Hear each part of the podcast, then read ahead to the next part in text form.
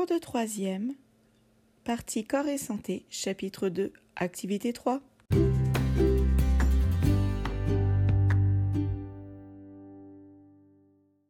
Bonjour à tous, j'espère que vous allez bien. Lors du dernier cours, nous avons découvert que les testicules produisent et libèrent de la testostérone et que les ovaires produisent et libèrent de l'œstrogène et de la progestérone. Ils agissent sur les organes pour permettre la mise en place des caractères sexuels secondaires.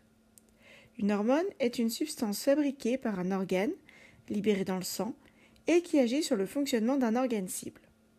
N'oublions pas que l'objectif de la puberté est de permettre, du coup, de devenir apte à concevoir un enfant.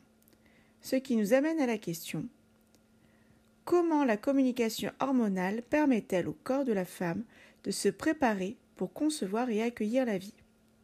Pour y répondre, regardez la vidéo explicative de l'évolution des taux d'hormones au cours des cycles de la femme.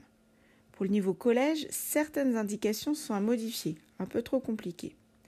Ne pas tenir compte des rétroactions, c'est-à-dire des retours en arrière au niveau des hormones qui agiraient sur les, sur les organes précédents. Nous, on ne va pas faire ça. Le stradiol est tout simplement l'œstrogène, en termes simplifiés, et le complexe hypothalamo-hypophysaire, nous au collège, en simplifiant, on dit que c'est l'hypophyse. Donc reprenons, pas de rétroaction, on s'en fiche. Vous, avez retenu œstrogène et hypophyse. Vous pouvez sinon faire une recherche documentaire.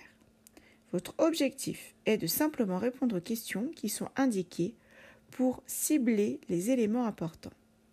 Je vous souhaite bonne chance, vive la curiosité, à bientôt